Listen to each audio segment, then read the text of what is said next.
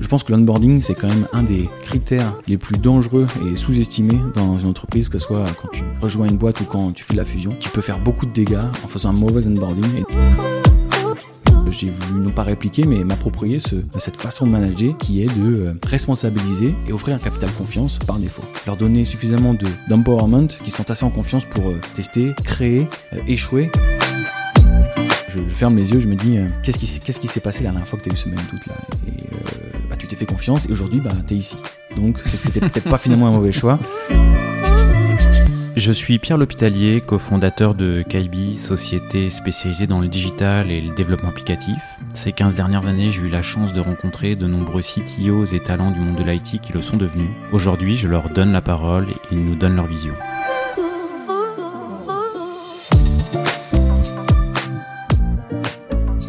Eh bien, aujourd'hui, je suis en compagnie de Clément Charteau, qui est aujourd'hui le CTO de, Litchi. Merci Clément d'avoir accepté euh, l'invitation. Merci Pierre d'avoir invité. Bah, c'est avec, euh, avec plaisir. On, on, se connaissait un petit peu, on avait un peu échangé euh, de l'époque, à l'époque où tu étais chez T8 France, puis on a été remis en contact récemment par, par Michael Messina de, de, de Edwin. Et, euh, ce que je te propose pour faire un petit clin d'œil à, cette période euh, où, on avait eu l'occasion d'échanger, bah, c'était de se faire un petit, euh, un petit fast backward. Avec grand plaisir. À, l'époque de, de TUI, qui a été une grosse, grosse page de, bah de, de, ta carrière en fait. Absolument, super, super aventure. Ouais, alors TUI, tout le monde. Enfin, bon, si, c'est connu quand même. Ça hein. commence, ça y est, ça, commence. C'était pas, pas le cas hein, à l'époque, hein, justement. C'était un, des grands challenges, c'était d'implanter la marque TUI en France, qui n'existait pas. Ouais, parce que toi, tu arrives, TUI. Ça n'existait pas, c'est Marmara, une marque, euh, un, tour opérateur euh, français, euh, numéro 2 du voyage, grosse, grosse renommée, des équipes à Paris.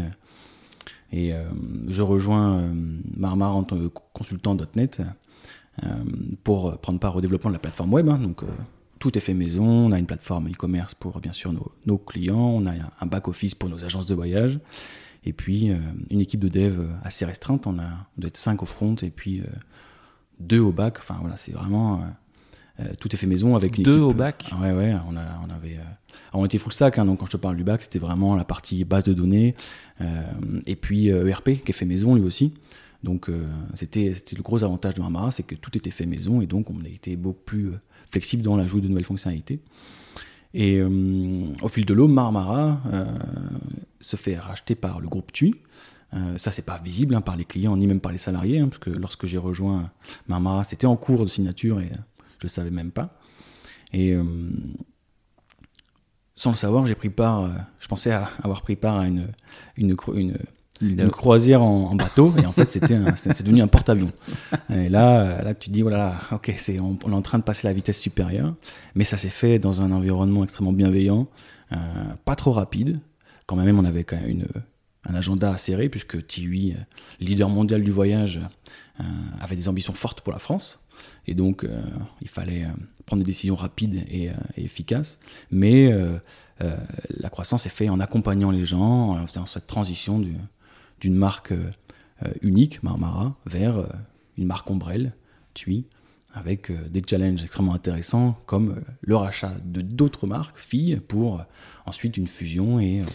quand, tu, quand TUI rachète Marmara, TUI, c'est quels autres groupes de voyage en fait? Eh bien, TUI, c'est d'ailleurs le groupe TUI qui a ses propres produits. Donc, c'est la marque, c'est TUI Blue, ce sont des concepts de club TUI, ce sont c'est TUI Airfly, la compagnie aérienne, Jetterfly, pardon.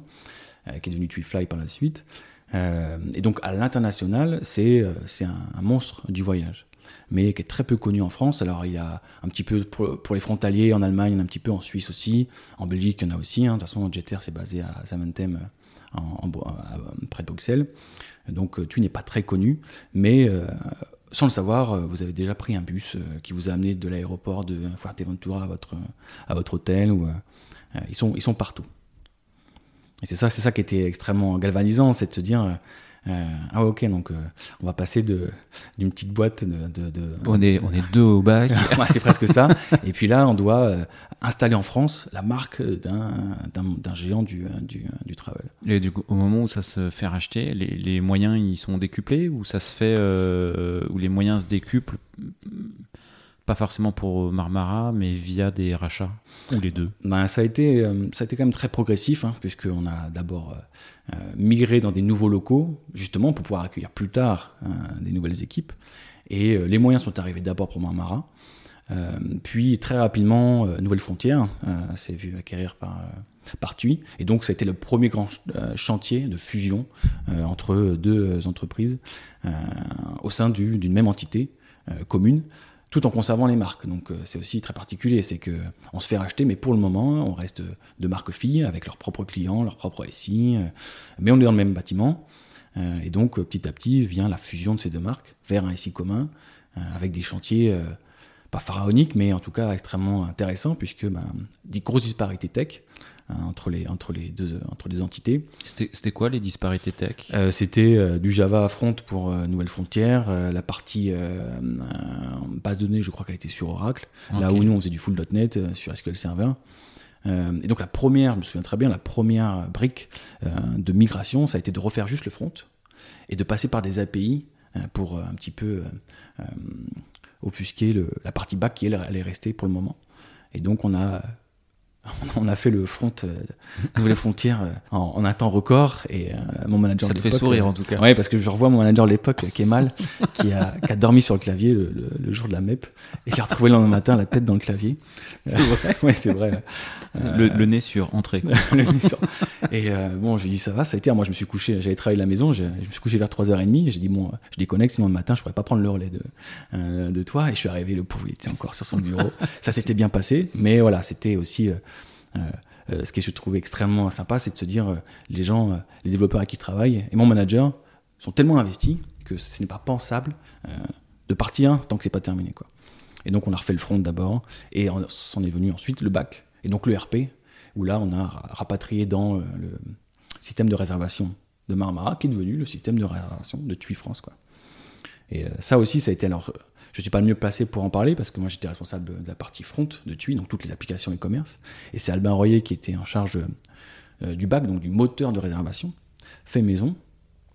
Et là, il a fallu euh, casser un petit peu euh, des fondations pour accueillir des nouveaux types de voyages qu'on ne faisait pas avant, pour accueillir des nouveaux stocks, pour avoir un système qui soit en capacité de vendre les produits sans interruption. Parce que le fait que tu, tu migres un SI d'un système à un autre, ça doit être totalement transparent pour tes clients. Indolore. Exactement. Il faut, pouvoir continuer de réserver du voyage. Exactement. Et puis euh, voilà, le but de Twist c'était quand même pas de tuer une marque, c'était bien de les fusionner, donc de doubler, euh, à minima de doubler euh, le CA. Et donc on avait quand même de gros, de gros enjeux là-dessus. C'est de l'adaptation du système de Marmara où on, où on, casse vraiment et on change d'archi Au départ, c'était de l'adaptation pour pouvoir cohabiter avec le système Nouvelle Frontière. Donc on casse pour pouvoir mieux accueillir par la suite. Et ensuite, on a reconstruit un nouveau système. On a fait, on a fait évoluer le système actuel, pour être plus précis, pour accueillir le stock de cette nouvelle marque. Et donc ses particularités.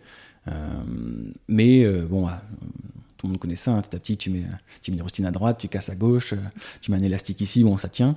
Mais on sent aussi qu'il était nécessaire de passer peut-être la vitesse supérieure et donc de revoir un peu les fondements de cette partie-là.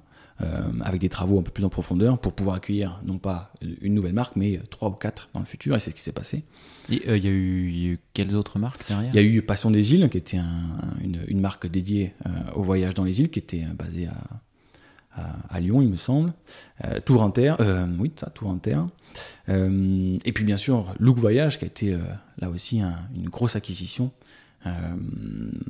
avec des enjeux à la fois techniques, euh, mais aussi euh, humain, puisque le voyage, c'était euh, oui, c'était quand même un siège à part dans le sud de Paris. C'était des équipes qui étaient très attachées à la marque.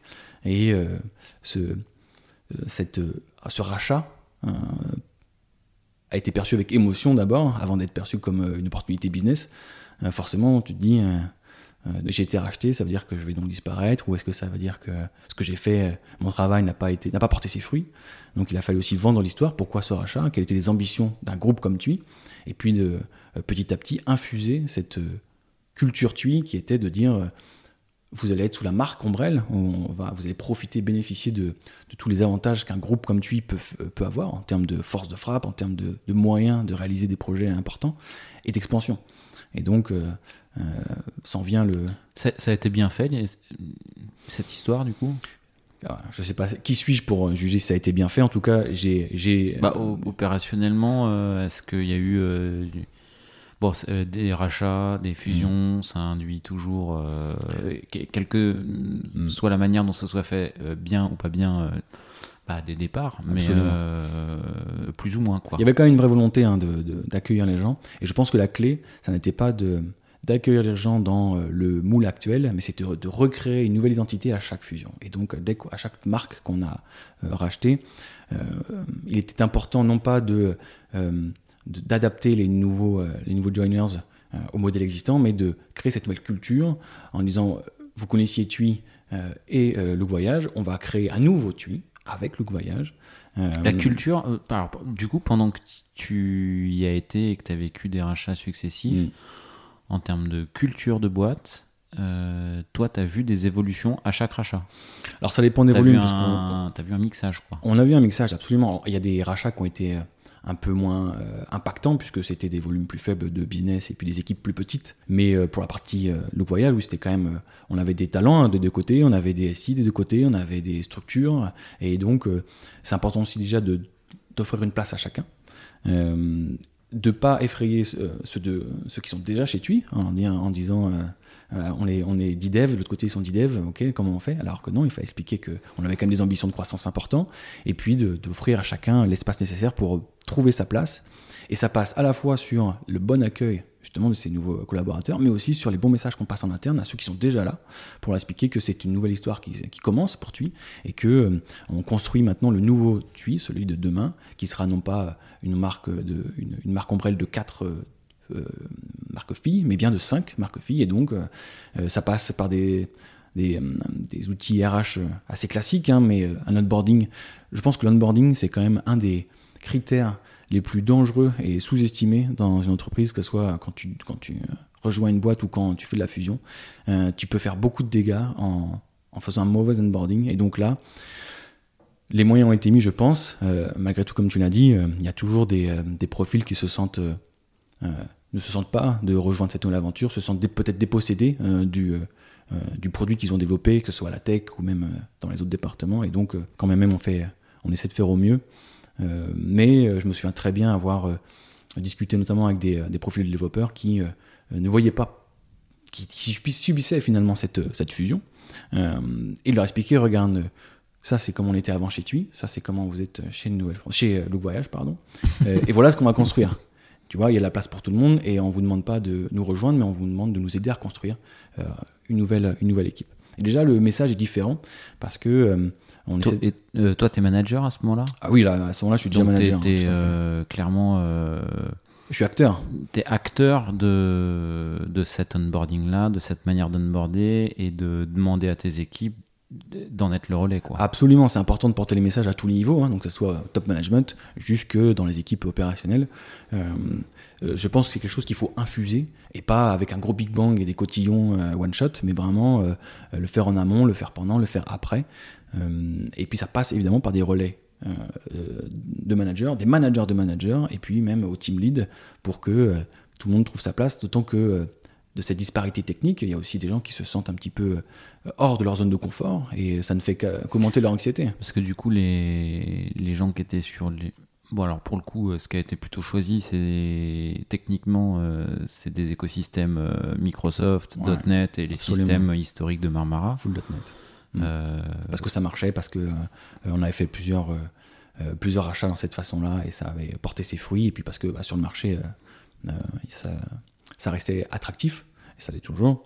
Et donc, oui, effectivement, ça n'a pas été. Enfin, la question a été euh, débattue, hein, mais euh, la décision de rester sur cette stack-là a été a été prise assez rapidement, effectivement. Ouais, il n'y a, pas eu de bataille de chapelle. Non, pas sur cette partie-là. Par contre, sur les sites type moteur de Reza, oui, là, forcément, on se dit, vous vous rendez pas compte. en plus, c'est des licences pour, je crois que le voyage, hein, c'était un produit qu'ils payaient, donc c'était des licences. Là où nous, c'était du fait maison, donc c'est beaucoup plus flexible, euh, et donc on peut plus adapter facilement à, des typologies de produits euh, pour faire croître, euh, même pour gérer la nouvelle charge aussi hein, qui va avec. ça faisait sens de rapatrier sur le système maison de TUI pour s'assurer d'une pérennité et pas être dépendant. ça marche comment un moteur de réservation de voyage? Alors je vais dire si, tu, si on ouvre un peu le capot là. Euh, ouvre le capot, mais je suis pas le bon pilote. Alors c'est Albin, c'est Albin Royer qui gérait ça et qui gérait une main de, une main de maître avec qui j'ai grandi. D'ailleurs c'est marrant parce qu'on s'est, on est arrivé, enfin on est, il était arrivé bien avant moi, mais euh, lorsque j'ai pris sa place chez Marmara, il était lui au front et il est passé au bac. Et donc euh, on a vécu cette, ce passage au porte, de porte-avions ensemble avec des visions différentes. Lui c'était bac, moi c'était front. Et donc qu'est-ce qu'il y a sous ce moteur là Eh bien c'est au départ un système qui porte, qui porte les traces de, euh, de la passion avec laquelle elle a été développée par son créateur et donc effectivement euh, euh, qui, qui reste un risque pour la pérennité du système parce que bah, voilà, il y a des, des concepts qui ne sont pas spécialement appliqués, des patterns qui ne sont pas respectés, qui, qui peuvent mettre un frein à ça. Donc il y a eu un travail, énorme travail de refonte de ce, de ce back-end, tant sur le code que sur la stack pour pouvoir accueillir les stocks et puis avoir toujours une qualité de données pour, pour nos utilisateurs euh, puisque fait du voyage, la, fraîcheur des prix, c'est quand même un enjeu important. Et euh, on avait cette c'est ce contexte de se dire on passe tu, de. Tu, peux nous expliquer un peu les, les, prix des voyages? Parce que c'est vrai que des fois on n'y comprend rien. Quoi. Ah, en plus, ça peut être frustrant parce que ça change, on vous affiche quelque chose, vous cliquez, c'est plus le même prix. Il euh, faut, faut, faut, distinguer deux typologies hein, de, de, produits de voyage. Il y a les packages où on a la main sur le prix de l'hôtel, le prix de l'avion parce qu'ils ont été réservés bien en amont. Et donc on a créé nous-mêmes le package avec la tarification. Elle reste stable du début à la fin. Et puis vous avez des, euh, des, composés où on, a acheté un hôtel ou des réservé un hôtel qui nous appartient ou euh, dans un réseau partenaire. Et puis on a une composante aérienne qui, elle, vient du marché. Vient du GDS, un Air France, un Corsair. Et euh, là, il faut composer les deux pour que, de manière transparente pour le client, ça soit un voyage, voilà, au sens large. Qu'il y ait des transferts, qu'il y ait des escales, c'est un voyage. Et donc, bah, ce prix, il change. Pour autant, il faut pouvoir donner un prix d'appel à nos clients, et donc on doit calculer des, des prix cachés euh, le plus proche possible de la réalité, mais là il faut faire des concessions et donc c'est sur la base de euh, une chambre double pour deux personnes. Euh, si vous êtes trois, forcément le prix qu'on vous affiche il n'est plus le même. et puis avec une configuration de base, c'est-à-dire bagage en soute et puis pas d'escale, enfin pour avoir un, prix d'appel qui soit le plus commun au marché et le moins déceptif possible lorsque le, client va entrer dans le tunnel d'achat. Et là, on va avoir la donnée extrêmement fraîche, mais c'est déjà tard dans le process et donc on ne va pas perdre les clients qui auraient un prix. Euh, Entre le moment où le, tu rentres dans le tunnel d'achat et le moment où on t'affiche le, le prix temps réel, euh, enfin, je sais pas, le tunnel d'achat, on, enfin, on parle de une minute, quoi. Euh toutes les pages. Ça, peut changer vraiment de beaucoup? Ah oui, ça peut changer beaucoup, puisque les, données qu'on a calculées nous en amont pour être remontées dans les moteurs de recherche, pour euh, remonter dans les SEO, pour euh, être raccord avec le newsletter qu'on a envoyé, les données qu'on a, qu'on a, qu'on a calculées en amont, euh, elles ont une durée de vie qui est très variable. Et on n'avait pas à l'époque, on n'avait pas encore le luxe de pouvoir les rafraîchir plusieurs fois par jour. Tu vois, donc c'était se dire aussi, bon, bah, on, a, on est passé de 1000 produits à 10 000. Euh, ça a un coût, euh, c'est que bah, les prix, on va les recalculer euh, que toutes les 4 heures. Et les prix et les dispos. Donc potentiellement, on t'a affiché un prix d'appel avec un hôtel en chambre double, vue mer, et puis un billet d'avion Air France. En fait, le billet d'avion, il a déjà été vendu il y a déjà 3 heures, mais le système l'a mis en cache, et donc on va le rafraîchir dans le tunnel d'achat, et là, il y a la déception. Et donc, on, a, on avait ce besoin de passer sur un système différent pour pouvoir recalculer la totalité des prix le plus fréquemment possible, proche du temps réel, c'était tout l'enjeu. Euh, et ce qui a été d'ailleurs un projet extrêmement structurant pour TUI, puisque on a introduit une nouvelle techno que personne ne connaissait, euh, qui était d'utiliser du NoSQL Cassandra. Et euh, là, pareil, on parle des fusions de, fusion de systèmes, fusion de marques, mais quand tu introduis une nouvelle techno dans une équipe tech qui ne la maîtrise pas, il faut pouvoir encadrer ce changement et, pour qu'il soit bien perçu et que les, les techs deviennent honneurs de ce changement et le portent. Et l'introduction de Cassandra, ça a été un excellent moyen de tester notre capacité à évoluer et euh, à euh, adapter notre SI au business. Et c'est quand même en ça que c'est l'essence même hein, de l'IT, hein, c'est de pouvoir répondre aux besoins du business. Et là, bah, carte blanche, avec le DSI de l'époque, euh, Jérôme Picard, il nous a donné l'espace pour pouvoir réfléchir, proposer des, solutions techniques qui pourraient répondre à ce, à ce besoin-là. Et puis ensuite, go quoi. C'est ça qui était bien, parce qu'on avait beaucoup de liberté chez TUI. Euh, ce qui nous offrait la place d'échouer, et il faut le dire, et on avait le droit d'échouer, et aussi du coup d'avoir de belles victoires comme celle-ci, euh, qui nous ont permis de euh, prendre un virage important d'un système un petit peu, pas obsolète, mais un petit peu capricieux et rigide, vers un système extrêmement évolutif, et surtout en accord avec les ambitions du groupe TUI. Du coup, quand tu pars, les... les les stocks, et, parce que bon, c'est le nerf de la guerre en fait, avoir un savoir où on est ton stock. Mm. Euh, bon, ça influe sur le prix, mais bon, effectivement, le côté déceptif, euh, quand tu veux cliquer sur euh, j'achète, et il n'y a plus. Vous arriviez à, à, rafraîchir quasi temps réel à la fin On avait du quasi temps réel, on avait une révolution totale des prix, donc c'était des millions de lignes, hein, puisque tu as des composantes aériennes, mais tu as aussi des composantes par typologie de passagers. Est-ce que si c'est un enfant, c'est moins cher qu'un adulte? Par typologie de chambre, si c'est une vue mer, c'est forcément plus cher qu'une vue cour intérieure, etc. Et donc on avait un système qui en permanence, que ce soit lors d'un achat ou lors d'un yield, en permanence rafraîchissait euh, les prix, euh, euh, les prix pour qu'on soit proche de la réalité. Alors après, tu as toujours les composantes aériennes où on est nous-mêmes dépendants d'un cache externe hein, qui était fourni par, par Amadeus, où là, bah, on est tributaire de cette fraîcheur-là, mais au moins de notre côté, on a fait le maximum pour que nos clients soient les mieux servis par les outils.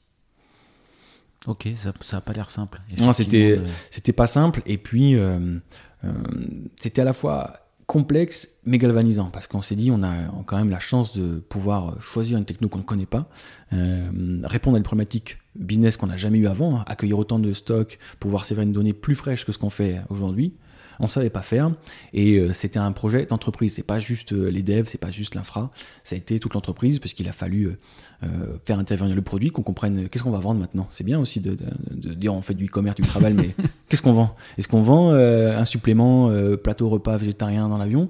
Est-ce qu'on vend un transfert privé en taxi plutôt que le bus commun? Tout ça, il a fallu s'imprégner de ces nouveaux typologies de produits et puis construire ce, nouveau système à partir d'une page blanche. Quoi. Et du coup, tu parlais de Jérôme Picard. Enfin, mhm. je, rebondis parce que j'ai eu l'impression. Tu as dit Jérôme Picard, et puis ah, chez TUI, on, a, on, avait la chance, on nous a laissé la place. Quoi. Mhm. Absolument. Euh, bah, Jérôme Picard, ça a été, euh, c'était le DSI de Marmara à l'époque, hein, lorsque j'ai rejoint. Il m'a donné ma chance en tant que consultant et puis euh, il m'a proposé un poste en interne ensuite. Et puis il a été clairement un mentor dans l'évolution de, ma carrière, hein, parce que c'est grâce à lui notamment que je suis passé de développeur à team lead à, à VP, hein, VP du front chez, euh, chez TUI. Et euh, l'espace qu'il nous, offrait était à la fois bienveillant, mais avec des attentes élevées. Et chez certaines personnes, peut-être que ça ne fonctionne pas, mais chez moi, ça a été un, marqueur, un déclencheur de, de, de, se dire il y a une opportunité ici, on me laisse. c'est un peu le, le freedom within the framework, c'est qu'on a un cadre qui existe, hein, avec des contraintes budgétaires, des contraintes de planning, mais on nous laisse la liberté de proposer des choses, de faire des tests, d'échouer, euh, et à plusieurs moments, euh, on a eu des routes, des, aiguillages à prendre, et euh, très régulièrement, il nous a dit qu'est-ce que, qu'est-ce que vous feriez? Alors c'était Albin, Royer, c'était moi, et puis il nous a permis vraiment de prendre ce virage aussi d'une PME française à un groupe multinational, euh, c'est quand même un virage important hein, en termes de culture, en termes de, façon de travailler, en termes de rigueur. Euh, et là aussi, c'est sa bienveillance et puis sa façon de manager qui, en tout cas, euh, chez moi, ont été, ont été extrêmement formateurs et m'ont donné goût aussi à du coup être un bon manager. Puisque j'avais... Tu t'es inspiré de, la de, de cette manière d'être manager Je pense, oui. Je pense que clairement, moi, je, je, suis passé manager j'étais copain et développeur avec mes avec pairs et je suis devenu leur manager. Bon je l'ai appris sur le temps hein. j'avais envie c'est déjà important mais euh, je pense que j'avais aussi une marge de progression et donc euh, je me suis beaucoup inspiré de euh, des situations compliquées qu'on a eues avec avec TUI ou au contraire des situations agréables. Et qu'est-ce qu'est-ce qui avait marché chez moi pour me motiver pour me donner envie d'aller plus loin que simplement ma mission ponctuelle? Et j'ai voulu non pas répliquer mais m'approprier ce cette façon de manager qui est de euh, responsabiliser euh, et, offrir un capital confiance par défaut. Voilà, te dire, euh, on se connaît pas encore beaucoup, mais je, pense, j'ai confiance en toi. qu'est-ce que tu proposes? Et paf, et ça, c'est une façon de donner du pouvoir aux collaborateurs, que ce soit des devs ou de l'infra ou, ou, ou autre typologie de profil, leur donner suffisamment d'empowerment qui sont assez en confiance pour tester, créer, échouer. Mais c'est comme ça que tu te démarques aussi, c'est quand, quand tu es en capacité de produire quelque chose que d'autres ne font pas. Et ça, tu le fais uniquement dans un contexte où tu te sens en confiance. Et donc Jean Picard a été extrêmement euh, euh, galvanisant dans cette, euh, cette partie-là, hein, apprendre à apprendre ce que c'est la politique d'entreprise aussi, parce que quand tu es Marmara, bon, tout le monde est au même étage, c'est bien sympa, quand tu fais partie d'un groupe coté en bourse qui, pèse, qui pèse des millions, si ce n'est des milliards, euh, bon, quand tu fais une MEP, euh, tu as une petite suée froide aussi. Et donc, euh, pour pouvoir communiquer à l'extérieur sur ce que fait la France, sur les choix tech qui ont été faits chez TUI France versus les, tech, les choix tech pardon, qui ont été faits dans d'autres entités du groupe, là aussi, c'est un domaine extrêmement intéressant où il faut apprendre à défendre ses choix techniques, apprendre à aussi argumenter et parfois apprendre à apprendre à, perdre un combat en se disant ok euh, j'ai proposé ça ça n'a pas été retenu euh, ou d'autres pays ont, font, ont, fait mieux pour moins cher. Euh, c'est comme ça aussi qu'on se, qu'on se construit. Donc pour refermer sur le chapitre effectivement Jérôme Picard a eu ce, rôle de mentor. Est-ce que vous fallait entre pays chez TUI enfin, y a des... Absolument, parce que TUI, bon, c'est un géant mondial, mais c'est regroupé en clusters quand même pour essayer de, d'identifier des synergies et de voir où est-ce qu'on peut euh, capitaliser sur de la techno, sur des ressources, sur des profils. Et euh, nous, on était un cluster euh, Western Region, donc très régulièrement, il y avait des besoins de synchroniser les, équipes tech pour savoir qu'est-ce que vous faites à gauche, qu'est-ce que vous faites à droite. Est-ce qu'on ne le fait pas trois fois Est-ce qu'on le fait pas trois fois? Est-ce qu'il y, a une solution qui coûte moins cher qu'ailleurs? Et donc, alors c'était un petit peu, on est de la même famille, mais mais on se fait auditer. Exactement. et donc, on se dit, ok, donc si c'est le système de la Belgique qui a gardé et pas le système français, quel impact, etc. Alors, on avait une chance chez TUI, c'est que tout était fait maison. Et donc, en termes de, de ratio euh, capacité d'évolution et coût, on était les plus faibles, on était les, les, meilleurs. On avait un coût d'exploitation qui côté France, quoi. Exactement, côté France qui était très faible parce que euh, on maîtrisait la techno, parce qu'on on maîtrisait l'infrastructure, et donc euh, on avait un coût par pax, donc par voyageur, on, a, on, avait un ratio de coût tech par voyageur qui était le plus bas du marché, là où d'autres entités payaient des licences. Et donc oui, on a, cette relation de meilleurs ennemis avec nos, nos collègues des autres pays. Euh, où il faut, se jauger, il faut savoir, il faut aussi s'inspirer. On voit ce, que font les pays nordiques, on voit ce que font l'Allemagne, on voit ce que font euh, le UK, et on se dit tiens, euh, ils ont testé ça, ça n'a pas marché, tiens, ils ont fait une application mobile, on n'en a pas. comment ça leur a coûté Est-ce que nous on pourrait faire pareil Pourquoi ils ont échoué? Donc dans la problématique du make or buy, toi, tu as plutôt un prix que make. Ah, ça, c'est excellent, excellente question, puisque cette, cette, cette, problématique, elle arrivait très souvent, surtout quand tu es dans un groupe. Hein. Il faut trouver comment elle est le plus efficace et le plus. comment dire euh, on fait attention. Le meilleur ROI. Voilà, le meilleur ROI.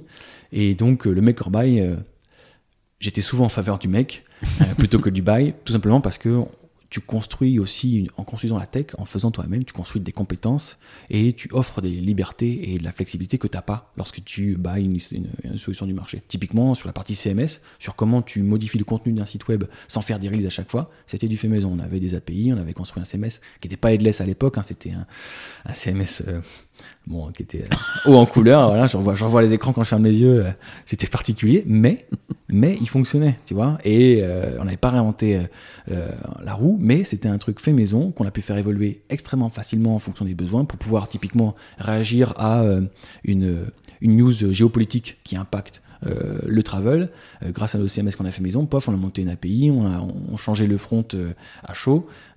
cette flexibilité-là, on l'avait en quelques heures. Là où, si tu es tributaire d'une solution externe, c'est pas la même, c'est pas la même chanson. Donc le or buy, j'ai très souvent tendance à passer par le make, peut-être par fierté aussi, à me dire j'ai pas envie de, d'acheter une solution d'un autre, je veux la faire moi-même. Je sais pas si c'est toujours le bon moteur, mais en tout cas, cette volonté d'être honneur de la solution. Est-ce qu'il y a des cas où est-ce qu'il y a des défauts où tu te dis tiens, non, là, euh, j'achète?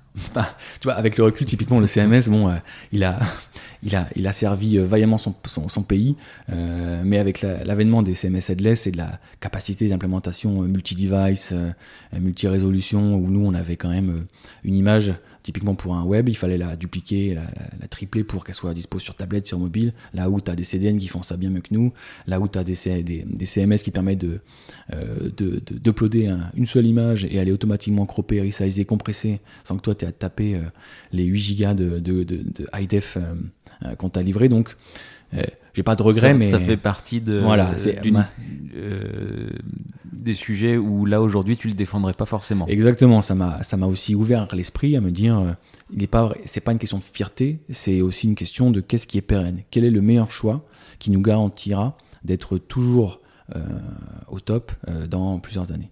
Et mais c'est aussi de bonne guerre, hein, c'est que quand tu es un peu foufou, quand tu es jeune et quand tu as, as la niaque, tu veux, tu veux être le premier. Alors, en tout cas, moi, c'était un de mes moteurs. Et quand tu fais du commerce, c'est ça qui est extrêmement intéressant, c'est que tu te, tu te jauges avec tes compétiteurs et tu as envie d'être le plus rapide. Il faut que la web perf soit au top, il faut que l'expérience UX soit la meilleure.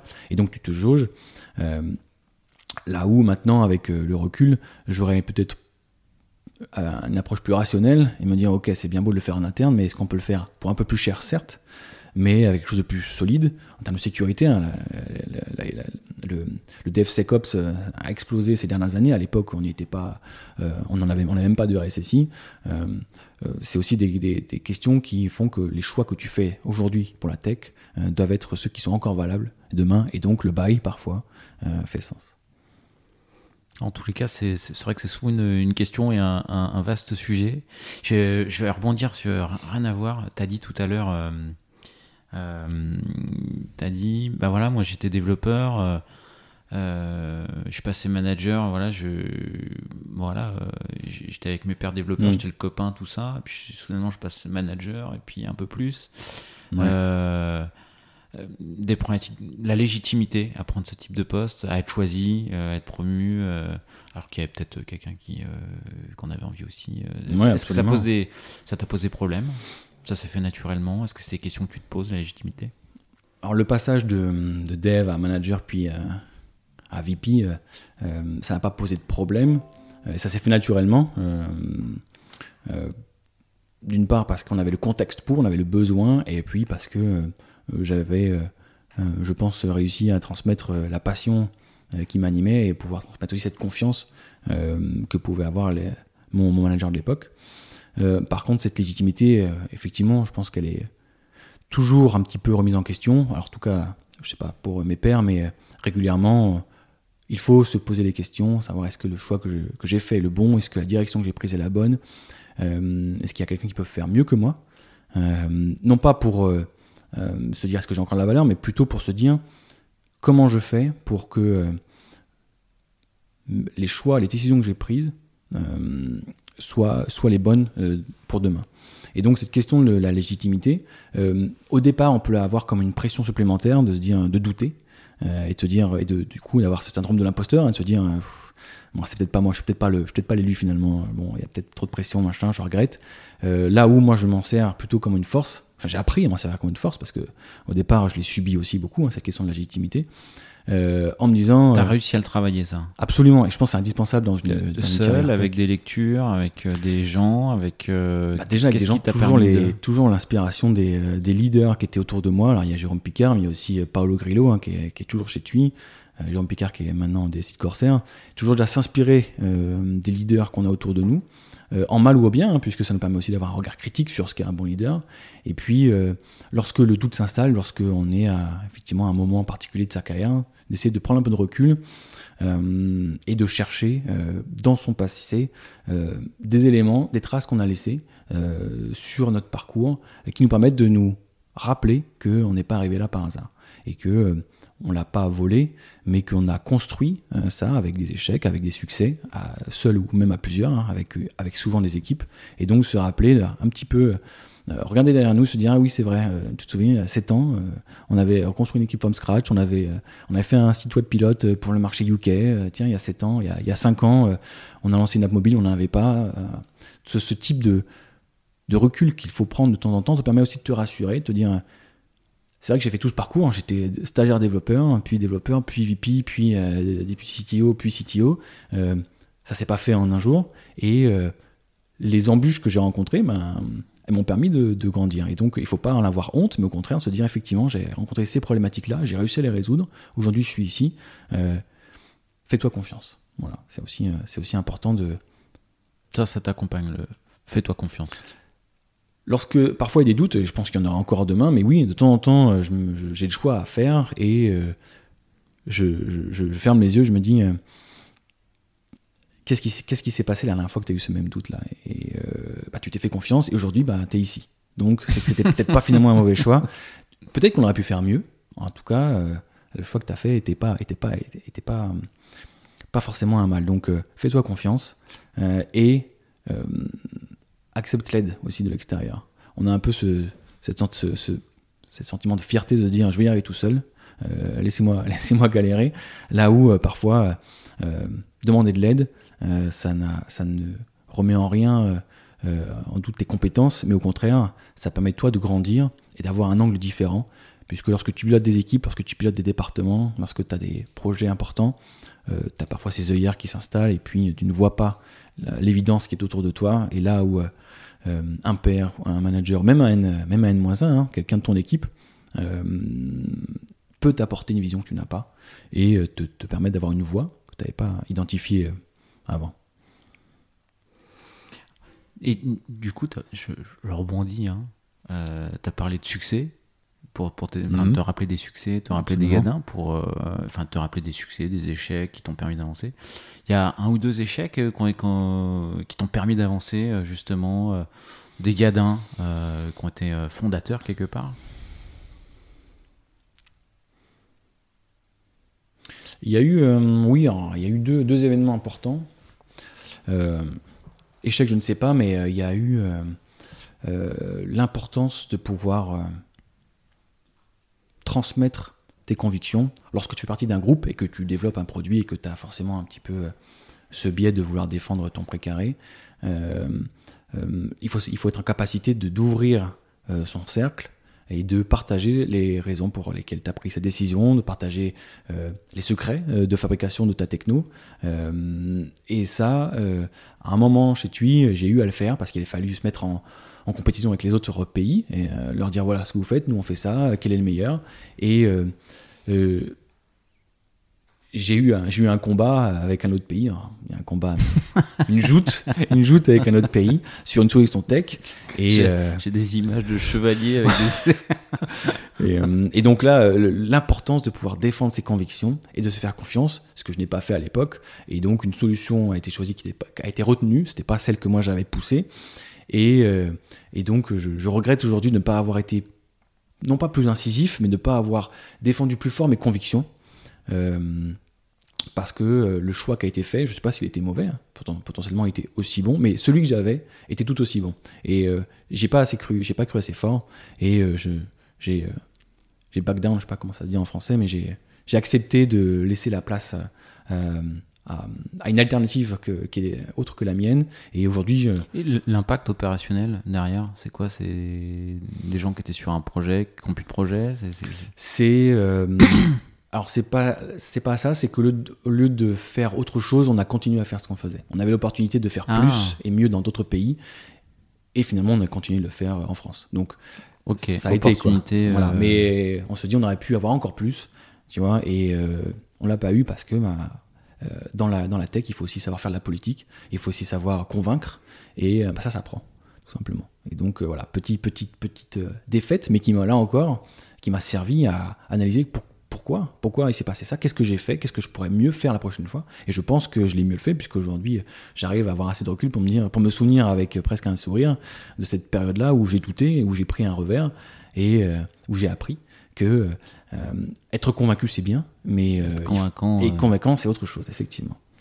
Et le, deuxième, euh, c'est pas un échec, mais c'est, je pense, le fait d'être parti hein, de TUI, d'avoir d'avoir décidé de, changer de voie, qui est qui a été une décision quand même assez, assez difficile. Parce que tu y restes, y restes longtemps Ouais, j'y reste un peu moins de 8 ans, hein, je crois quand même. Donc 8 ans sur 12, hein, donc c'est quand même sur 12 13, c'est quand même un gros morceau.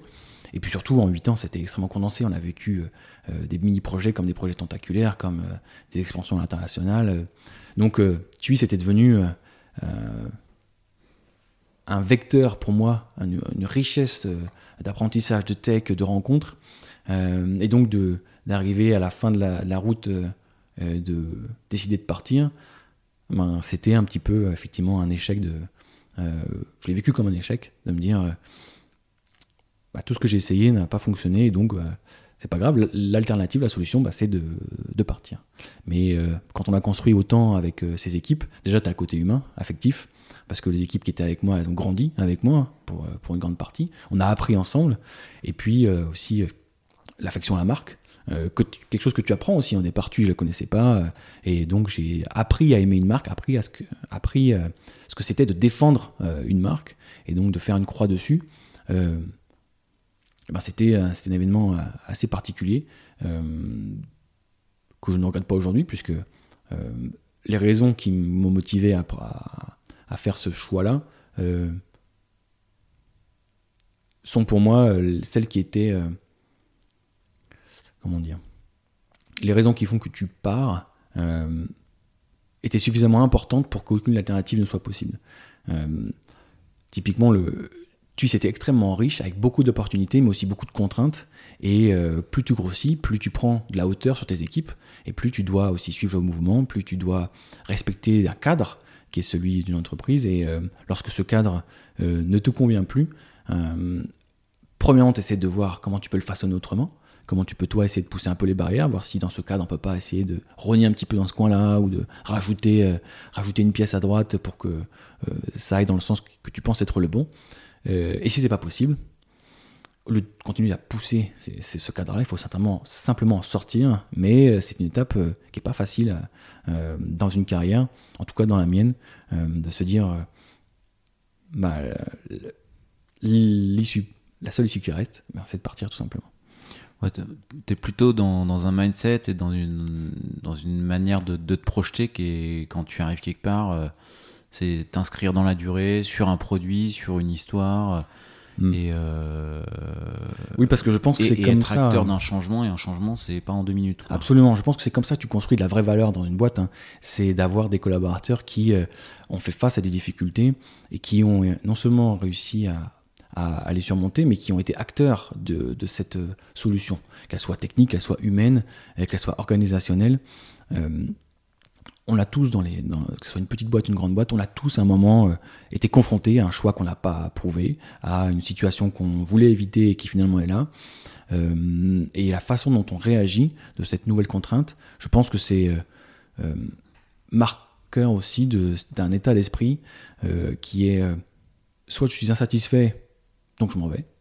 Soit je suis insatisfait et j'essaye, moi, de porter ce changement et de voir comment je peux construire quelque chose de nouveau avec cette nouvelle contrainte.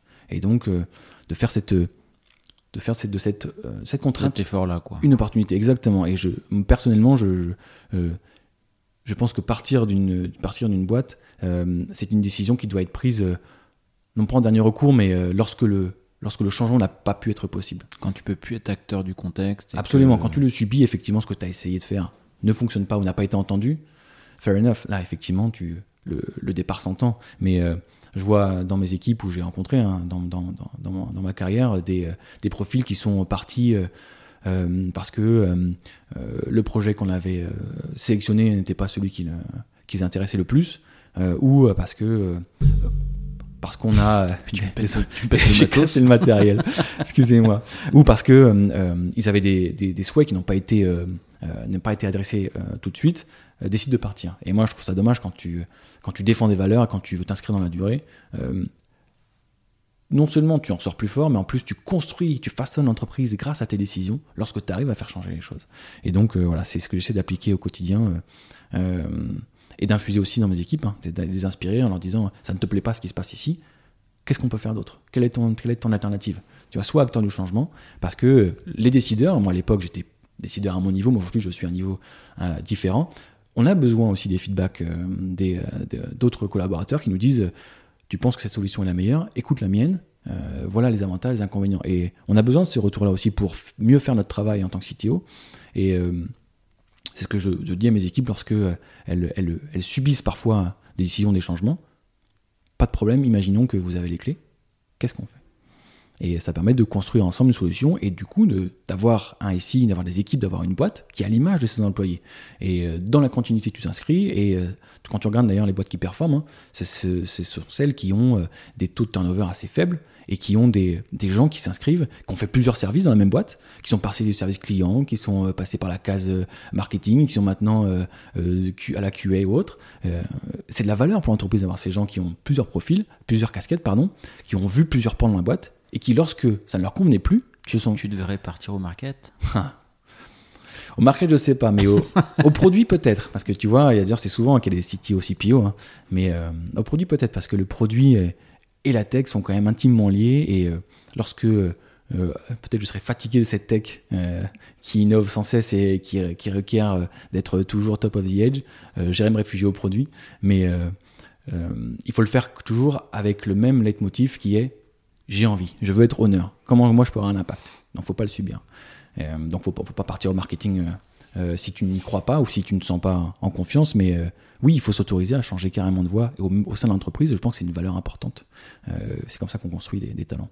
D'ailleurs, je crois que tu, off record, tu, tu m'as dit voilà, ce que j'aime bien aussi, c'est quand Enfin, tu, c'est marrant, tu dis, je me réfugierais peut-être au produit, mais j'ai l'impression que tu aimes bien aussi transmettre cette culture produit à tes équipes et ce que les développeurs, tes équipes soient honneurs du produit?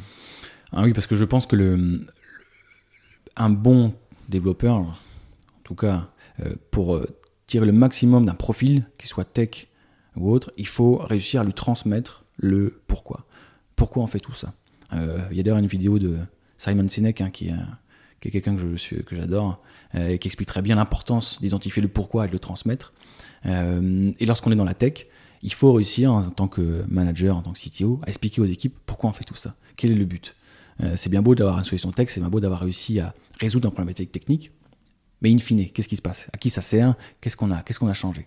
Et donc, euh, ce, lien entre la tech et le produit est pour moi extrêmement important et doit être euh, non pas rappelé régulièrement, mais doit être infusé au quotidien. il ne doit pas y avoir de passerelle euh, de, pardon, de, silo entre la tech et le produit, même pas de passerelle, puisque le produit et la tech doivent être, je pense, au quotidien ensemble pour façonner euh, la solution qui sert le mieux le business. Et euh, régulièrement, et j'y crois beaucoup, je transmets à, mes équipes tech le, le, réflexe de se poser dans les chaussures du produit. Et lorsqu'on développe quelque chose, d'être curieux et de se dire, ok, est-ce que je peux faire mieux? Le produit m'a demandé d'avoir cette nouvelle feature. Est-ce que moi, niveau tech, je pourrais proposer une feature plus plus? Est-ce que je pourrais changer? Est-ce que j'ai identifié des use cases que le produit n'a pas identifié? Est-ce que je, leur ai partagé ça pour qu'on ait une version encore meilleure de l'US qu'on est en train de développer et ne pas être simplement exécutant tu vois? Ça, euh, cet état d'esprit, tu, tu l'insuffles ou tu le filtres au recrutement?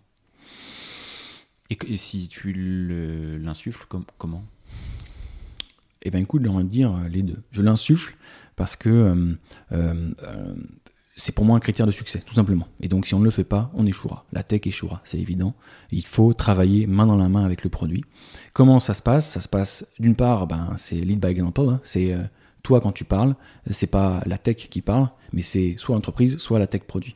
Et donc, quand tu prends la parole, quand tu défends des valeurs, euh, toujours se passer dans euh, la casquette, toujours avoir la casquette d'un CPO, CTO, pour casser ce biais de la tech, euh, c'est des geeks, le produit, ils comprennent ce qu'on fait à la tech, c'est contre-productif et très souvent, ça, fait, ça donne un produit qui ne fonctionne pas. Et qui en paye le prix? C'est pas les collaborateurs, hein.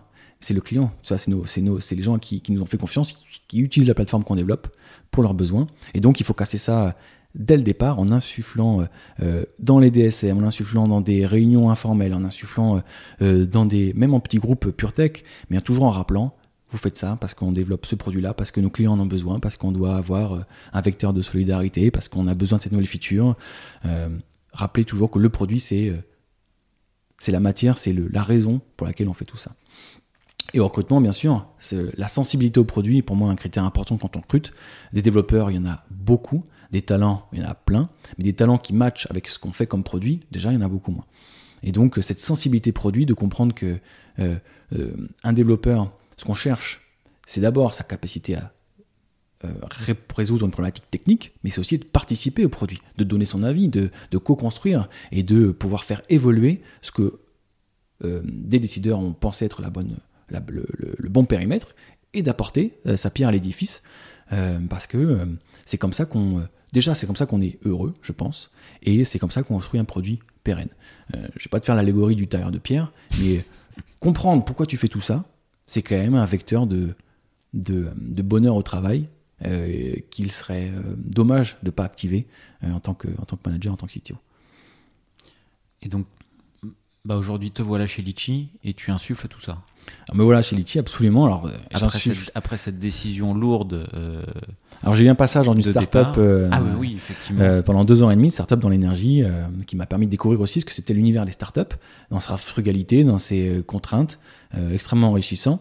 Et puis j'ai effectivement récemment rejoint Litchi, au poste de CTO, où euh, euh, j'ai eu à reprendre bah, l'équipe, euh, l'équipe tech et à reconstruire cette passerelle avec le produit, en tout cas rien, améliorer la collaboration pour que les missions qui sont confiées à la tech deviennent les missions de l'entreprise et qu'on puisse aussi partager les succès ensemble. Lorsque vous êtes en silo et que la tech livre les choses et que seule la tech voit l'impact ou euh, comprend euh, à quel point c'est génial, vous pouvez même pas partager avec le, reste d'entreprise, c'est triste. Là où, euh, si on explique au, business, regardez, on, a, on a installé une nouvelle version du cache. Ok, très bien, on a fait du Redis. Ok, et alors, et alors, et ben alors, maintenant nos clients ont tous la même version du contenu, ça répond en 20 millisecondes, le confort utilisateur est bien meilleur. Ah, ok, là, du coup, on peut partager cette, cette victoire ensemble. Donc, j'ai rejoint Litchi, j'ai rejoint euh, l'équipe euh, tech et je travaille en collaboration étroite avec la CPO, là pareil, parce que je pense que pour déjà moi m'imprégner du produit, ce que ce qu'on défend chez Litchi, et pour pouvoir l'insuffler ensuite, eh bien il faut que je le, il faut que je passe du temps avec euh, les équipes métiers, avec les équipes marketing, comprendre quels sont leurs outils, comprendre quels sont leurs parcours de pensée, pourquoi cette application mobile on l'a pensé comme ça, qu'est-ce qui fait que ce bouton on l'a mis là plutôt qu'ailleurs. Wow, ça, descend assez loin dans le détail, ton niveau de poste du coup parce que ça m'intéresse. C'est pas quelque chose, c'est pas, alors, je, je, me force pas à le faire. le gros avantage, c'est que quand tu bosses dans un domaine qui, te passionne, c'est sans effort. Et donc là, moi, je suis curieux, j'ai envie de comprendre euh, pourquoi on n'a pas mis euh, deux formulaires en un, pourquoi euh, l'étape de paiement, elle arrive, elle arrive un peu avant, je dis une bêtise, un peu avant la souscription à la newsletter. Bref, quels, sont les parcours de pensée qui ont amené à ces décisions? Parce qu'ensuite, moi, je peux les défendre en interne. Et ensuite, ça montre aussi aux équipes que euh, s'intéresser, être curieux, c'est le. C'est aussi changer le cadre. C'est aussi exactement. C'est aussi construire. Tu tu tu t'es fait un.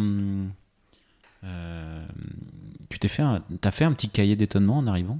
Ouais, j'ai fait un rapport d'étonnement absolument au bout de, au bout de, je crois que c'était six semaines euh, sur l'onboarding, sur la collaboration inter-équipe, sur euh, la culture d'entreprise. Euh, donc c'est vaste, hein, c'est pas que, que de la tech, euh, mais sur les clés qui font que tu peux être à ton poste et réussir les missions qui sont confiées. Et donc, ce rapport d'étonnement, bah, il a permis, de, bah, tu vois, on en parlait de l'onboarding. J'ai trouvé l'onboarding excellent chez Litchi, puisqu'on t'explique pourquoi tu es ah, là. Donc, c'était un rapport d'étonnement où, tiens, super ce, que, super ce qui est fait là, quoi étonnement dans un sens euh, il y a des choses à améliorer. Mais Absolument, c'est critique, hein, toujours, mais il y avait des choses positives, donc il faut les, il faut les dire, parce que euh, euh, la boîte a besoin de feedback comme ça, de savoir si ce qu'ils font c'est bien ou pas. on entend souvent les gens se plaindre, on entend rarement les gens dire ah, franchement c'est top, donc de temps en temps il faut le faire. Donc là j'ai voulu le faire en disant votre onboarding il était bon, ça m'a permis de prendre mes marques très rapidement, d'être efficace plus rapidement et de m'inscrire dans la durée. Donc c'est que du win-win. Et aussi donner des pistes d'amélioration sur euh, peut-être expliquer mieux les rôles de chacun, peut-être, euh, euh, j'invente des exemples, mais donner les meilleurs outils plus tôt, ou, ou peut-être planifier en amont des réunions avec, avec des personnes de la boîte, tu vois, parce que lorsque tu viens d'arriver, tu peux être un peu timide, ou typiquement les personnes du service client, c'est pas dans ta top priorité lorsque tu prends un poste de CTO. Et pourtant, lorsque tu passes du temps avec des utilisateurs internes du SI, bah, tu apprends aussi plein de choses. Donc voilà, partager ce type de retour, c'est constructif. Et c'est aussi pour moi une meilleure façon de m'assurer que j'onboarderai correctement les gens euh, dans mon équipe euh, pour leur donner toutes les armes pour réussir et qu'ils se sentent bien chez Litchi et qu'ils y restent. Il y, avait d'autres choses dans ce rapport d'étonnement du coup? Peut-être que tu ne peux pas partager. il y avait, euh, il y avait, il y avait de tout. Non, globalement, je vais faire un peu faillot, mais globalement, c'était quand même très positif.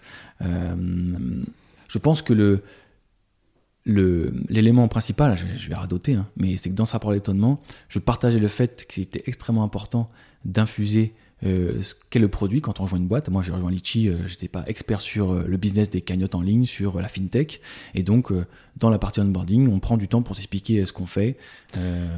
Est-ce que tu peux nous, en dire deux mots de la complexité fonctionnelle Parce que du coup, moi, Litchi, je connais, j'ai utilisé. je pense qu'on est des millions d'utilisateurs et tu auras peut-être le chiffre exact à nous communiquer, mais c'est plusieurs millions. On est 18 millions dans le monde, mais en France, on est un peu moins de 11 millions. D'accord. Et, du coup, le système de cagnotte, on a l'impression peut-être. Euh, voilà, ça paraît simple. Ça hein. paraît simple ça comme paraît ça. Est-ce que tu nous ouvres un peu le capot fonctionnel euh Ça paraît simple, mais euh, et c'est là en, la richesse aussi du poste et donc du produit, on y revient, hein. c'est que les, les participants qui nous font confiance et qui utilisent la plateforme pour récolter des fonds, que ce soit pour le festif, hein, que ce soit un pot de départ à l'anniversaire, ou pour la solidarité, s'appuient sur la technologie de Litchi pour à la fois récolter les fonds, donc euh, euh, diffuser euh, leurs projets et pouvoir récolter suffisamment de fonds pour donner vie à ce projet-là. Mais notre rôle, c'est aussi de contrôler que les fonds qui sont récoltés sont utilisés à bon escient. Et ça, c'est un, message qui est parfois difficile à faire entendre par nos, clients. C'est que lorsque vous avez une cagnotte qui, qui récolte des fonds pour aider une famille à reconstruire le toit de sa maison, euh, très bien. Vous avez des participants qui viennent euh, de partout, c'est relayé sur Facebook, c'est relayé sur euh, Instagram, vous, des inconnus participent. Comment ensuite on s'assure que cet argent, il va effectivement servir à la cause qui a été diffusée et que c'est pas utilisé à des fins détournées pour du blanchiment, pour du financement d'activités légales. Et donc Litchi a ce rôle de, de contrôle euh, de la bonne utilisation des, fonds. Alors forcément, c'est un peu, parfois, c'est un process qui peut être un peu subi par les créateurs des cagnottes, puisqu'ils, euh, lorsqu'ils veulent récupérer les fonds, ils disent euh, comment ça se fait que ça prend autant de temps, ou pourquoi vous demandez des factures, ou, et parce qu'en fait, les gens qui nous font confiance et qui déposent, qui participent à un projet... C'est pas un frein, ça, de demander des factures pour, à l'utilisation C'est pas un frein, c'est carrément un challenge. Parce qu'il faut réussir à le faire de la meilleure des façons pour que ça soit le moins subi par le, créateur et les participants. Et donc... Euh, on doit trouver les solutions techniques qui nous permettent de faire cette récolte documentaire de la manière la plus agréable possible euh, et trouver le bon timing. Est-ce qu'on le fait en début de cagnotte? Est-ce qu'on le fait en fin de cagnotte? Euh, Est-ce qu'on le fait de manière proactive? Est-ce qu'on attend que le créateur de lui-même partage ses documents? Donc c'est clairement un message qu'il faut porter, qu'il faut réussir à expliquer. Ça c'est quelque chose que... Alors tu vois, j'avais pas en visuel ça. C'est quelque chose que vous faites quel que soit le montant ou c'est à partir bon parce que la cagnotte anniversaire euh, on a évidemment des critères on a évidemment des curseurs qui nous permettent de, euh, de, passer moins de temps sur des cas particuliers sur des typologies de cagnotte pardon euh, qui ne nécessitent pas de contrôle accru mais on a effectivement ce devoir et envers à la fois nos clients mais aussi envers les associations qui nous font confiance de contrôler que les sous qui arrivent et les sous qui sont ensuite redistribués euh, sont utilisés euh, pour, pour, pour la cause euh, qu'ils défendent. Et c'est quand même un enjeu important, puisque surtout en ce moment, dans un contexte extrêmement compliqué, hein, géopolitiquement parlant, et donc on a des élans de solidarité partout sur la plateforme, hein, de création de cagnottes pour soutenir le peuple, le peuple ukrainien, pour soutenir des réfugiés, pour, pour que chacun puisse être acteur du changement et acteur de cette solidarité. Les gens s'appuient sur Litchi, à Litchi aussi du coup de s'assurer que les, fonds récoltés ne contreviennent pas à la législation française, à la législation européenne. Euh, tu vois, on a quand même ce devoir de s'assurer que ça ne finance pas des armes, que euh, ça ne finance pas euh, des, des, voyages en pays en guerre. On a une équipe dédiée chez Litchi qui fait ça toute la journée, qui cherche à comprendre à quoi sert la cagnotte, qui sont les créateurs, est-ce qu'on a, est-ce qu'ils ont laissé une empreinte numérique pour qu'on puisse s'assurer que les participants, lorsqu'ils ont euh, fait confiance à Litchi pour euh, avoir un impact, euh, ne soient pas déçus et, ne, soient certains que l'argent qu'ils ont déposé va être utilisé pour la cause qu'ils ont défendue. Il y a d'autres choses qui sont comme, ça un peu sous le, sous le capot. Chez Litchi? Ouais. Enfin, qu'on n'imagine pas. Il y a il y a la tech, quand même, sous le capot. Et sous le capot de la tech de Litchi, il y a, il y a une belle histoire, celle de Litchi et Mangopay, qui sont deux, deux entreprises sœurs du groupe Litchi, le groupe Litchi SA. Et ce qui est drôle, c'est que MangoPay était une feature pardon, est devenu un produit, était à la base une feature. Et donc, cette feature a tellement bien marché qu'elle est devenue, est une marque, qu'elle est devenue un produit à part entière, avec des équipes à part entière et des clients à part entière. Donc c'est une très belle histoire. Et donc sous le capot de Litchi, effectivement, il y a aussi cette, euh, cette richesse. c'est la brique de paiement que vous utilisez en fait. Absolument. Litchi est finalement client euh, de, MangoPay, comme d'autres acteurs, euh, acteurs du e-commerce. Et on, le, on, retrouve cette histoire-là dans les fondements de Litchi, puisque le, dans les dans la stack technique, dans les infrastructures, on avait euh, beaucoup de, euh, de, points communs et beaucoup de ressources partagées, là où on a entamé un chantier justement de, de ségrégation pour s'assurer toutes les chances de croissance et de liberté d'action euh, de part et d'autre des entreprises. Et là en ce moment, on est en train de faire un shift complet dans le cloud de la solution technique, tout en faisant une refonte tant qu'on y est complète, on est parti from scratch, hein, page blanche, euh, avec. Euh, là, tu refais une. Là, euh, Litchi, là, c'est. Alors, on enregistre Litchi, c'est. Il y a une refonte en, en, en cours complète. Complète, complète, complète. Donc, c'est un produit qui est extrêmement utilisé et qu'il faut faire évoluer avec les usages, avec les attentes de nos utilisateurs et qui doit s'appuyer sur les technologies qui sont récentes et sur des euh, concepts qui sont récents, comme euh, le déploiement continu, comme euh, la culture DevOps en interne qui nous permet de faire de la B-testing sans que ça devienne un Big Bang. et pour ça, bah, ça passe par une refonte complète du SI, de la tech, du produit. Hein. Les équipes produits ont travaillé d'arrache-pied pour essayer de pondre la nouvelle plateforme, construire la nouvelle plateforme qui répondra au mieux aux usages de nos utilisateurs. Et c'est un enjeu crucial puisque si on ne fait pas évoluer la plateforme avec les besoins de nos utilisateurs, on devient obsolète et finalement on ne sert plus l'essence même de cet euh, outil-là, qui est de t'accompagner euh, les créateurs de projets dans leur collecte de fonds. Toi, tu arrives au moment des choix techniques ou post-choix techniques? Eh ben, je suis arrivé, euh, je suis arrivé en plein chantier. Je suis arrivé en plein chantier, donc les choix techniques étaient bien avancés. J'ai eu la chance de pouvoir y participer, de pouvoir un petit peu réorienter certaines décisions qui avaient été, euh, prises, euh, mais surtout de garantir euh, que ce projet voit le jour.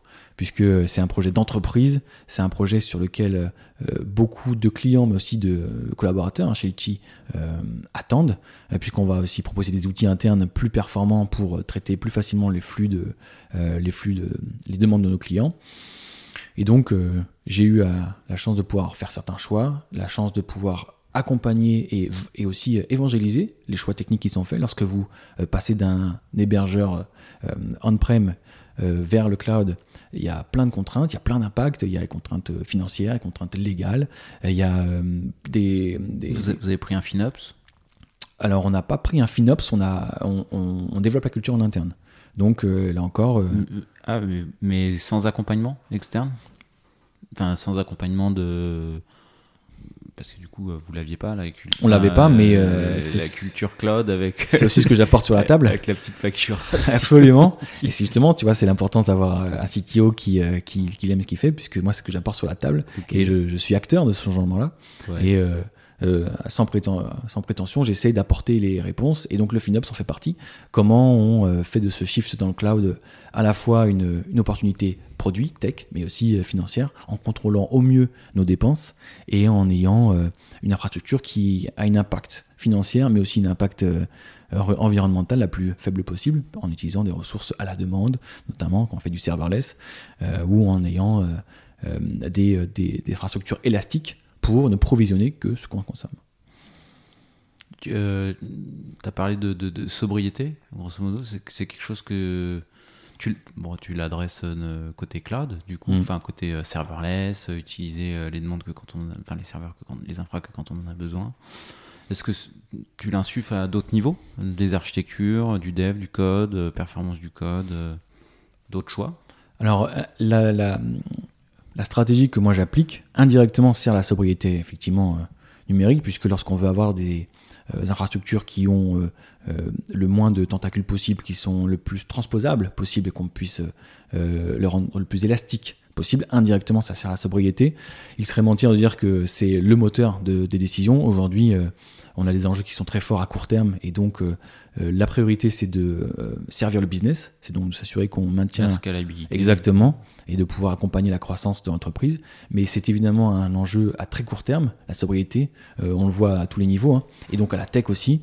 Euh, il y a de plus en plus d'outils qui permettent de mesurer ton l'empreinte carbone euh, d'un SI, hein, d'un produit tech et d'un SI. Et on va 2023. Euh, lesquels, par exemple? Il y a une, une société qui s'appelle Quanta qui propose un outil d'analyse d'empreinte carbone lié à ton, lié à ton SI qu'on n'a pas encore euh, creusé puisque c'est un mérite qu'on s'y attarde avec attention et je ne voulais pas le survoler en, 2022 donc j'ai postponé ça en 2023 mais euh, tu as aussi des, euh, des, outils purs clients hein, qui sont installés dans ton navigateur qui sont l'extension Chrome je crois que ça s'appelle Carbon Analyzer qui permettent de savoir ta consommation toi de l'application quel est son impact environnemental si alors là, on s'écarte un petit peu du sujet de Litchi, mais euh, la façon dont tu consommes le produit a un impact. Et donc, toi, en tant que designer de système, tu dois t'assurer que tu proposes un, produit qui se consomme le, plus sobrement possible, avec le moins d'impact sur, euh, sur la planète et sur les ressources qu'on utilise. On n'a pas de DC, certes, on, a, on est dans le cloud, mais le cloud, euh, finalement, c'est le PC d'un autre. Hein. Donc, c'est des serveurs qui sont ailleurs. Et donc, il faut toujours avoir en tête ce, ce, besoin qui est drivé un peu par le FinOps aussi, donc euh, ma, foi tant mieux, mais euh, ce besoin de réduire notre empreinte et de pouvoir euh, faire de la tech un peu plus green. Vous êtes parti sur quelle archi du coup? Quelle archi, quel stack? On reste sur du full.net. on, est parti sur une approche DDD avec une approche microservice. le but, c'est de pouvoir découper correctement un monolithe pour le faire évoluer le plus finement possible. Alors, on n'est pas full microservice, c'est pas vrai. Euh, pour, euh, pour différentes raisons, euh, notamment des raisons de calendrier, puisqu'il a fallu faire des raccourcis pour ne pas mettre en péril l'échéance projet. Mais ce qui compte, c'est de l'avoir en tête et de préparer le futur. Et les découpages qu'on a mis en place nous permettent de switcher petit à petit vers du full microservice, donc de découper ces domaines en domaines encore plus fins demain. Ok, donc euh, la, refonte, ce que vous faites, c'est vous découpez un monolithe et puis brique après brique, euh, vous mettez un, microservice à la place d'une partie de l'appli qui existe. Absolument. Alors on n'a pas. C'est un décommissionnement progressif. Alors oui, on fait quand même du from scratch, donc on a quand même la chance de pouvoir repartir d'une feuille blanche et donc on a construit euh, un monolithe modulaire, si on peut dire, c'est-à-dire c'est vraiment une architecture qui est en composant mais qui n'est pas exposée en microservice et on s'autorise du coup, grâce à cette architecture-là, l'évolution demain à découper, comme tu viens de le dire, des composants qu'on identifie en sous-composants, les extraire et leur offrir un cycle de vie à part. Mais c'est un impact aussi organisationnel, au-delà de l'impact produit, puisque en faisant ça, tu peux avoir des équipes qui peuvent travailler en parallèle, tu peux avoir des, un ownership différent, avoir des feature teams, des, des, squads qui ont des missions différentes, là où, lorsque tu as un monolithe euh, euh, en composite, euh, tu as une seule équipe de dev, et donc il faut aussi s'organiser en ce sens. Ok, donc bah, pas mal de pas mal de chantiers quoi. Plein de, chantiers, extrêmement extrêmement intéressants et euh, et euh, surtout euh, des chantiers qu'on réalise grâce aux collaborateurs, c'est grâce aux développeurs, grâce aux PO, grâce aux, tech qu'on arrive à donner vie à toutes ces idées. Et donc on chez Litchi, on recrute. Hein.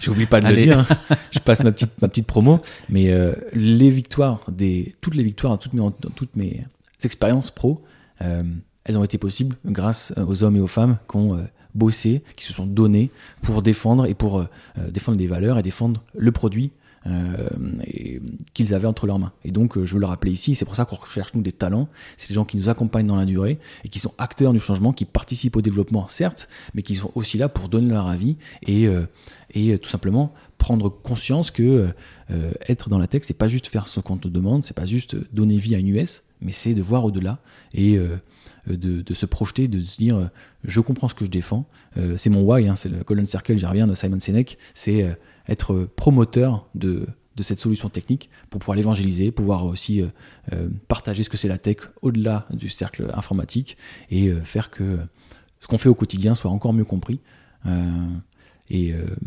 apprécié. Et euh, du, coup, juste pour donner un ordre d'idée, là tu parlais de recrutement, euh, taille des équipes et taille cible, poste, euh, poste enfin vous recrutez beaucoup? On a une roadmap produit qui est quand même assez ambitieuse. Hein. On, a, on a un shift mobile qui va arriver avec toujours cette recherche d'expérience utilisateur la plus la, plus agréable possible et donc t'offrir des features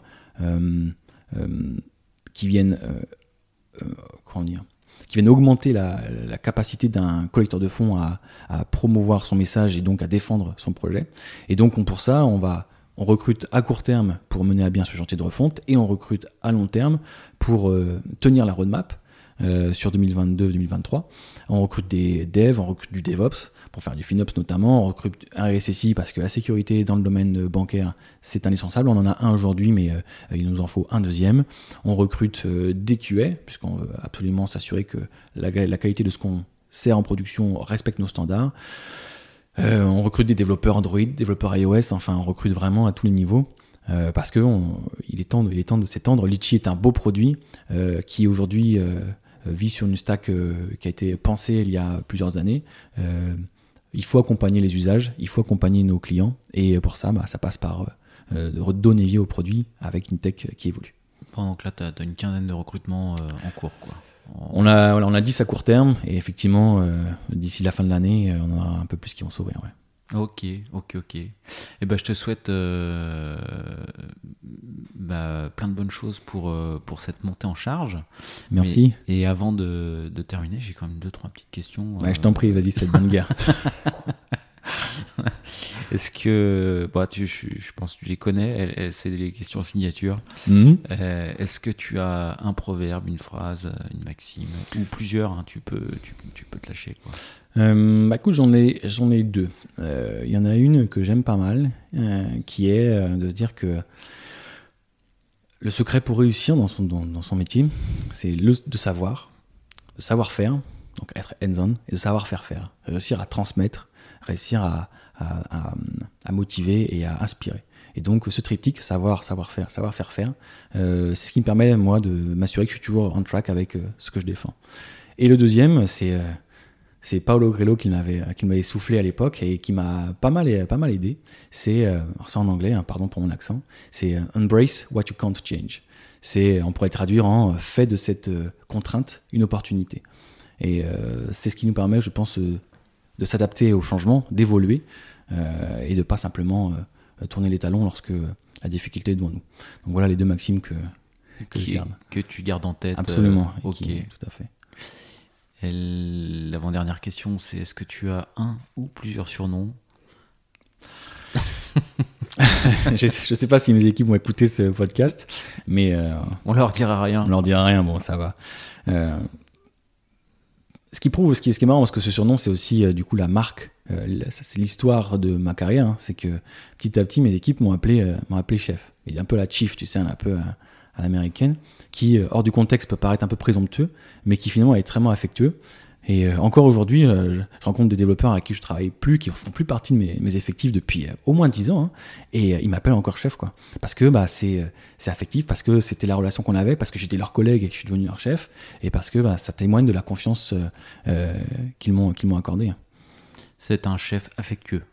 Absolument. Moi, je pense que le bonheur au travail, c'est quand même extrêmement important, et euh, faut pas oublier qu'on est là quand même pour euh, tenir un agenda, hein, mais euh, je mets beaucoup d'énergie à m'assurer que les gens avec qui je travaille sont contents de venir. Et donc, ça passe effectivement par l'affection des équipes.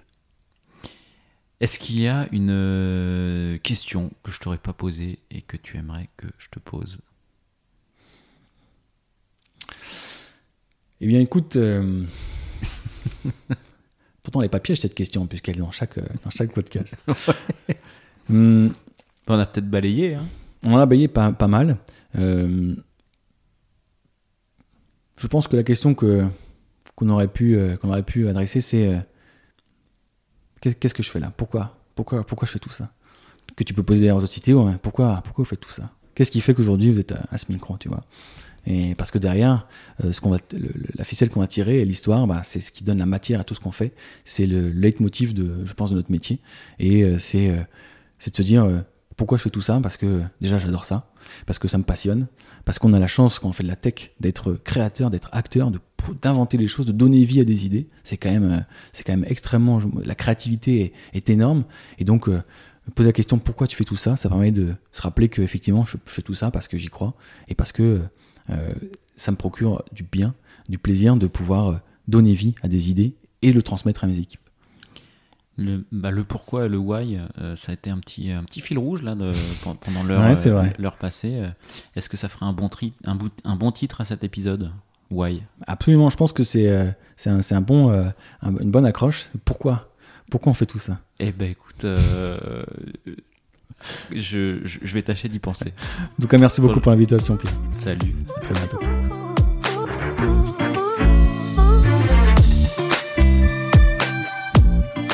L'épisode est terminé, j'espère qu'il vous a plu et si c'est le cas, c'est le moment de prendre deux ou trois secondes de plus pour euh, deux ou trois clics. Un petit clic pour un pouce bleu euh, ou un petit clic pour un partage aux copains ou un petit clic pour vous abonner euh, et ne pas rater le prochain épisode. À très bientôt.